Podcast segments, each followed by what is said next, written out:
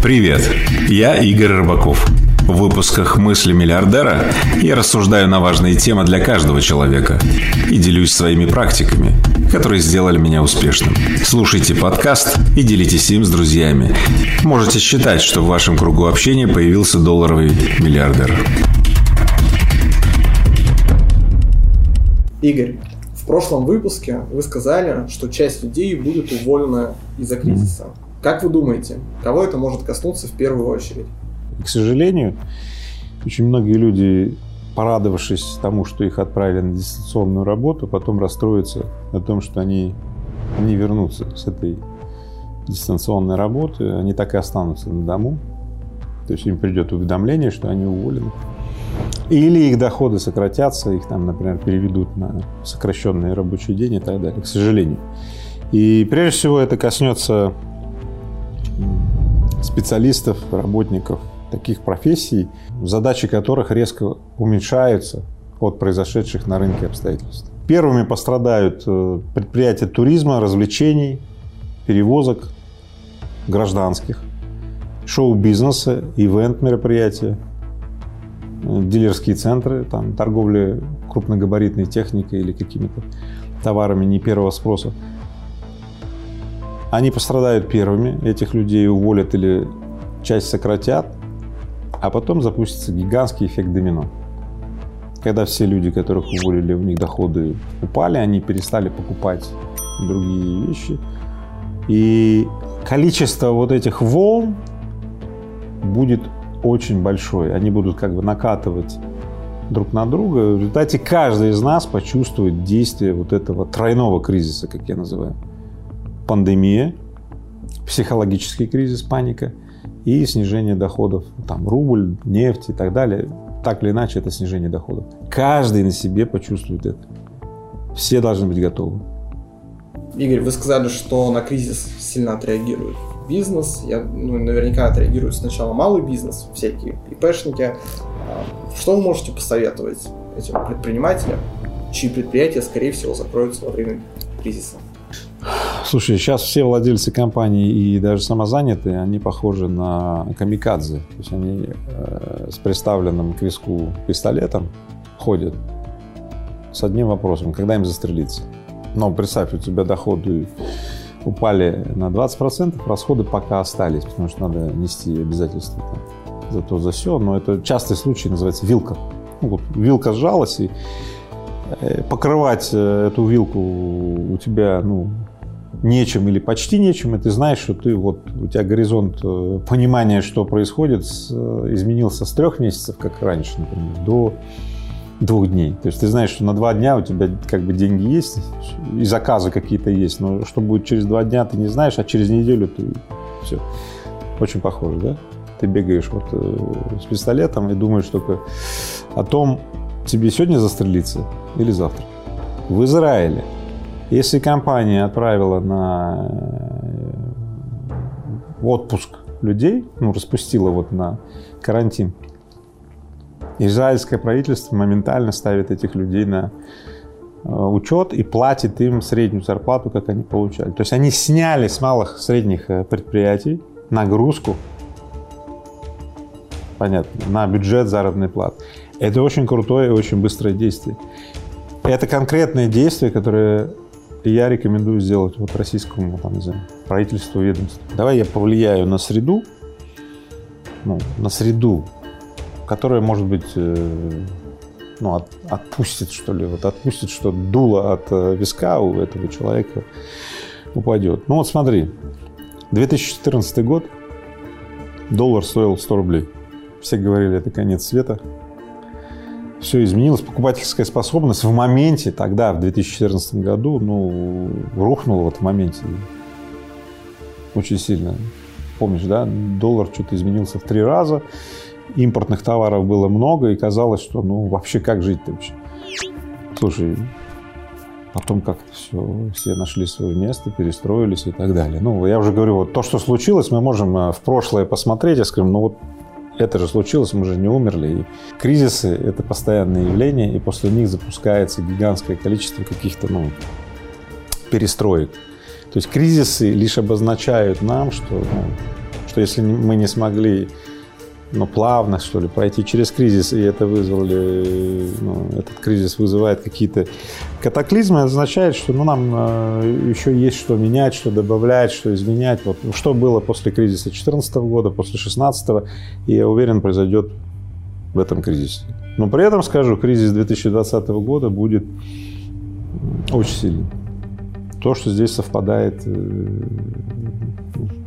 эффекты, помимо финансов, доллар, нефть, там вот как обычно, ну это, это обычная история. Металлы, золото, там вот это все, да. Еще и вот эта э, вирусная, значит, пандемия, которая давит на голову людей и на психологическом состоянии, что завтра мы все умрем. Это, ну, небывалые вещи. Вот, вот, вот здесь вот эффект черного лебедя присутствует как э, ну, в новом, я бы так сказал, свете, потому что никто не знает, не было давно в истории наложения на огромные финансовые кризисы, вот этого вот э, психологического кризиса все мы умрем. Игорь, типичная ситуация в России – это зарплата 25-30 тысяч рублей и полное отсутствие каких-то накоплений. Что делать этим людям завтра, когда вдруг ведут карантин или их уволят с работы? Ну, первое, нужно стать кактусом. Ну, кактус это такой вот... Все видели кактус, да? Он, как бы вбирает в себя то количество воды, которое у него есть, или вот в нем есть какое-то количество воды, или все, что вот есть вокруг, он вбирает и дальше по одной капле начинает расходовать. Очень бережно, очень экономно и очень расчетливо. Потому что никто не знает, когда пойдет следующий дождь в пустыне, ну, когда найдется следующая работа. А будет ли дождь обильным или это будет дождик, так, да? Поэтому эффект кактуса – это первое, что должен сделать рачительный человек. Второе действие – познакомиться или найти других кактусов, ну, людей, которые уже сделали тоже так же, чтобы стать частью этого сообщества. Ну, людей, попавших в такое положение, переключившихся в кактусов, да? Потому что изменить старые привычные действия на новые действия в одиночку очень сложно, практически невозможно. Требуется поддержка людей, которые тоже оказались в такой же ситуации. Вот эти два первых, которые я описал, они э, в основном для тех, кого уже уволили. Но я прямо настаиваю, что лучше готовиться к тому, что может произойти заранее, когда тебя еще не уволили прям настаиваю. Поэтому что рекомендую делать тем, кого еще пока не уволили? Первое. Дать свое резюме и посмотреть, э, если ты продавец, может быть, тебе перейти в другую отрасль и стать продавцом не открыток для туристов, например, а масок защитных, на которые там дикий спрос. Или сменить амплуа. Да? Пока тебя не уволили, искать следующую позицию, возможно, даже с повышением зарплаты, это умно. Это выгодно. Вообще, когда парашютист раскрывает парашют э, за 20 метров до земли, он гарантированно развивается. Лучше открывать парашют, э, когда ты 300 метров от земли, да? Ну, понятно, да? Дальше, что еще сделать э, тем, кого еще пока не уволили? Посмотреть, как стать более полезным для фирмы, где ты работаешь. Например, работать на две ставки, взять дополнительную нагрузку, прийти к своему начальнику и сказать, могу я сделать для компании еще что-то с сохранением зарплаты, может быть, даже с увеличением. Да? То есть проявить инициативу, стать более полезным, потому что те, кто более полезен для фирмы, увольняют последними. Обобщу, что и те предприниматели, которые ходят с дулом у виска, думая, когда им застрелиться сегодня или подождать завтра, и те люди, которые боятся, что их уволят, или те люди, которые уже уволили, они не знают, что делать, я четко скажу, надо перестать бояться этого. Кризисы уже были, и мы каждый раз справлялись. Каждый раз находилось решение. И в этот раз, неважно, что будет, мы найдем решение, важно исходить из этого. Игорь, эксперты прогнозируют в ближайшее время 100 рублей за доллар, mm. а от некоторых я даже слышал цифру в 200 рублей. Как вы относитесь к таким прогнозам и что будет со страной, если эти прогнозы сбудутся? Если доллар будет 100, это будет означать, что нефть будет 15, 20-15 долларов. это будет означать ухудшение платежного баланса России, это будет означать дальнейшее снижение импорта, это будет означать, что часть товаров будет производиться в России, это будет означать, что Россия не сможет проводить прежнюю внешнюю политику, потому что денег не будет. Это будет означать сплочение людей вокруг э, нашего президента. Ну, потому что чем хуже, тем лучше с точки зрения сплочения.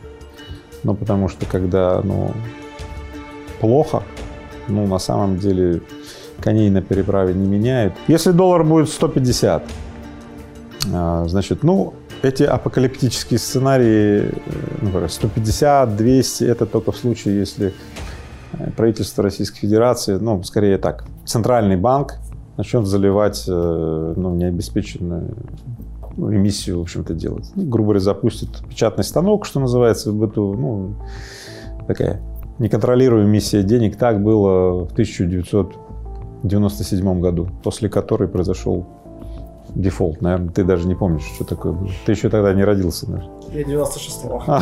ну вот видишь, как раз два года тебе было, и там был такой вот дефолт, потому что до этого три года был гигантская, ну даже не три, несколько лет была гигантская эмиссия, и ставки на межбанке доходили 15% в месяц. Ну, знаешь, очень многие люди, которые думают, что у них сейчас есть что-то, ну, выраженное в деньгах, да, ну, ты понимаешь, огромная эмиссия денег приведет к тому, что то, что у людей было что-то, ну, оно будет стоить 10% а, или 5% от того, что потом будет, понятно, оно резко сгорит. Так же, как у меня на Сберкнижке а, в Сбербанке сгорели 300 рублей, честным трудом, скопленные э, ну, детским трудом. То есть я каждое лето зарабатывал денежку, складывал их в Сбербанк. В 93 году эти 300 рублей превратились ну, в какие-то копейки. Я, и богу, клянусь, я даже с тех пор туда даже не ходил. Я не пошел, потому что я посмотрел, слушай, мой поход туда, билет на автобус до туда стоит дороже, чем то, что я оттуда получу. Ну зачем? Ты представляешь, какая гиперинфляция была в 91 году? Поэтому смотри, если я выставлю в ряд эти все кризисы, получается что? 91-93 год. Там просто гиперинфляция, там даже раз, разы не надо, там десятки раз. Да? Дальше, 98 год. Пять раз, ну там, если доллар колебнулся, там, ну, мировые валюты пять раз. 2008 год там, ну там, четыре раза или там. Потом, э, какой, 14 год, там, колебание было три раза, но потом спустилось два раза. Да, и сейчас 30%, ну, там, 30, там, 40%, да, идет конкретная затухающая кривая. То есть, если так, то вроде как и не так э, страшно. Тут вопрос же заключается в том, что каждый человек, который конкретно живет свою жизнь, относительно его жизни – это не обобщенный сценарий, знаешь, вот этих вот э, чисел. Это конкретная жизнь человека. Если человек попал в ту самую затруднительную ситуацию, его разрывает на части. Он не знает, как быть. А, Игорь, сейчас ожидается повышение процентных ставок по кредитам. В связи с этим люди думают, стоит ли брать кредиты сейчас, чтобы зафиксировать минимальную ставку, пока она не выросла. Кстати, это ужасно, что вместо того, что в момент кризиса страна запускает поддержку, мы видим совершенно обратное. То есть всех пугают повышением кредита, а это означает, стимулирует взять дополнительный кредит. Вот что это означает. Поэтому, если я порицаю тех дельцов, которые наживаются на панике и продают маски в 10 раз дороже, чем мы, то также я порицаю действия банков, который разводит вот эту вот а, информацию, что вот кредиты подорожают, берите, давайте лучше сейчас берите. То есть таким образом они стимулируют людей залезать еще более сильное кредитное бремя. А я вам сказал, что в кризис выгодное поведение для человека – это кактус. Это когда он сокращает ну, сокращает обязательства, переходит к, ну, к другому режиму, к экономному режиму. Так вот, режим при котором ты наращиваешь свои обязательства за ипотеку, за там, кредит на машину, неважно на что, на холодильник, я не знаю, на что сейчас берут кредиты, на все что угодно. Да? Это режим который режим антагонист по сравнению с режимом кактуса. Это плохой режим. Никаких долгов, никаких кредитов, ничего не брать и никому в долг не давать. Кактус. Игорь, у меня есть 300 тысяч рублей. Заработанные, накопленные. Нет, я планировал их... Давай у меня лучше сохраниться. Я планировал их инвестировать. Вы можете посоветовать, что мне с ними сделать? Купить доллары, оставить как есть, может быть, что-то купить mm. или инвестировать куда-то? А, интересный вопрос. Смотри, зависит от ситуации. Значит, первое. Если у тебя все там бытовые вопросы минимальные, да, закрыты, у тебя есть спальный шкаф, там, я так понимаю, ты еще не, не семейный да, человек, да, то есть, да, ну, спальные вопросы у тебя закрыты, вот, то стоит поиграться, поинвестировать э, в себя. Не, не отдавать деньги каким-то компаниям, там, биржам, игровым платформам и так далее, да, пирамидам каким-то, а в себя. А что значит в себя? Смотри, увеличь свою стоимость. Вкладываешь 300 тысяч в себя, получаешь дополнительный профессиональный скилл, ну, там, способность, да, и у тебя 30 тысяч в месяц дополнительно зарплата растет. Э, дальше, если ты барыга, спекулянт, пассивный такой вот, ну, и хочешь ничего не делая что-то получать, сразу скажу, забей. Потому что для того, чтобы научиться ничего не делать и зарабатывать деньги, ну так сказать, чтобы научиться, нужно инвестировать в себя гораздо более, ну, в себя и в, и в ошибки по дороге обучения гораздо больше, чем 300 тысяч. Прежде чем научиться ставить правильные ставки на сумму 10 миллионов долларов и выше, я потерял 20 миллионов. Ну, как потерял? Инвестировал в свое образование. 20 миллионов долларов? Да. Поэтому Поэтому вот тебе конкретный совет. Не пышься. Ну, не пышься сам. Если хочешь инвестировать на бирже, э, найми услуги, ну, как, услуги профессионального э, управляющего. Ну, купи пай профессионального управляющего. Пусть профессиональный управляющий занимается дисперсией вложений, диверсификацией географической. Ты вообще эти слова знаешь? Конечно. Ну, отлично все. Он пусть занимается, строя большие портфели и делая тебе доступ на твой, ну, там, небольшой портфель 4000 долларов, ну, просто если ты сам будешь заниматься дисперсией, диверсификацией и так далее, одни комиссионные издержки сожрут эти 4000 долларов, ну, в первую неделю. Ну, потому что это просто все денег стоит. Игорь, много людей не хотят потерять деньги, особенно в кризис, хотят их просто хотя бы сохранить. Что им делать? Покупательская способность денег при любых при любом способе пассивных инвестиций, ну, депозит, ну, какие-то низкорисковые вложения, покупательская способность денег всегда будет уменьшаться. Всегда. Либо очень быстро, либо средне, либо по чуть-чуть, но будет уменьшаться. Невозможно. Именно поэтому накопительство в виде денег – это ну, тупиковый путь, как и любая сейвинговая стратегия, ну, сохранятельная стратегия. Ну, сохранение приводит к тому, что ты в результате откатываешься. Грубо говоря, чтобы сохраниться в современном мире, надо достаточно быстро бежать. Знаешь, есть такая поговорка. С деньгами то же самое. Именно поэтому депозиты и низкорисковые вот эти вот все вложения, ну, ну, они в любом случае позволяют тебе создать какую-то подушку ликвидности, которая будет с тобой.